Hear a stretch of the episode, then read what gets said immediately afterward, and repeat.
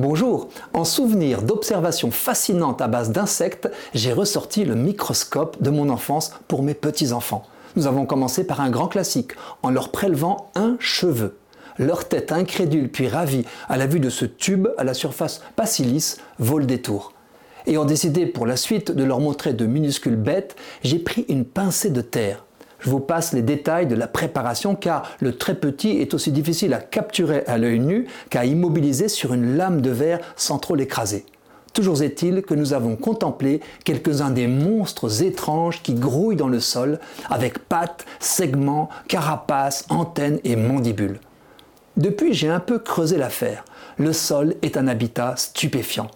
Savez-vous combien d'espèces d'invertébrés peuvent loger en zone tempérée dans un seul mètre carré de sol sain sur 20 cm de profondeur, par exemple dans une de nos belles forêts?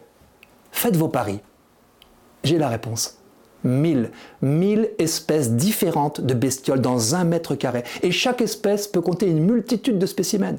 Et encore, je ne vous parle que des plus gros des petits. Si l'on descend au niveau des micro-organismes, la biodiversité se démultiplie on trouvera 10 fois plus d'espèces de champignons, soit 10 000, et 100 fois plus d'espèces de bactéries, soit 100 000. Toutes ont leur fonction dans l'équilibre de l'ensemble. Elles contribuent notamment au système immunitaire du sol qui lutte contre les parasites et micro-organismes pathogènes. La vitalité et la diversité des sols constituent le fondement caché des écosystèmes de notre planète. Nous sommes tous marqués par la chute de la démographie des oiseaux car ils sont bien visibles et nous fascinent par leur beauté et leur liberté. En quatre décennies, leur nombre a décliné de 25% sur le continent européen. En France, cette chute s'élève à 43% dans les milieux agricoles, alors que les oiseaux forestiers n'ont diminué que de 19%. Désormais, nous avons tous aussi conscience, que nous soyons ou pas adeptes des petites bêtes, de la gravité de la désinsectisation générale de nos campagnes. Elle se constate sur nos pare-brises, mais ce sont les oiseaux et les plantes qui en sont les premières victimes, car tout est lié. Mais qu'en est-il de la mort des sols? Leur biodiversité est nécessaire à la réussite durable des cultures. Les micro-organismes renouvellent la structure des sols, décomposent les matières organiques, facilitent l'assimilation par les plantes des nutriments, captent et libèrent du carbone.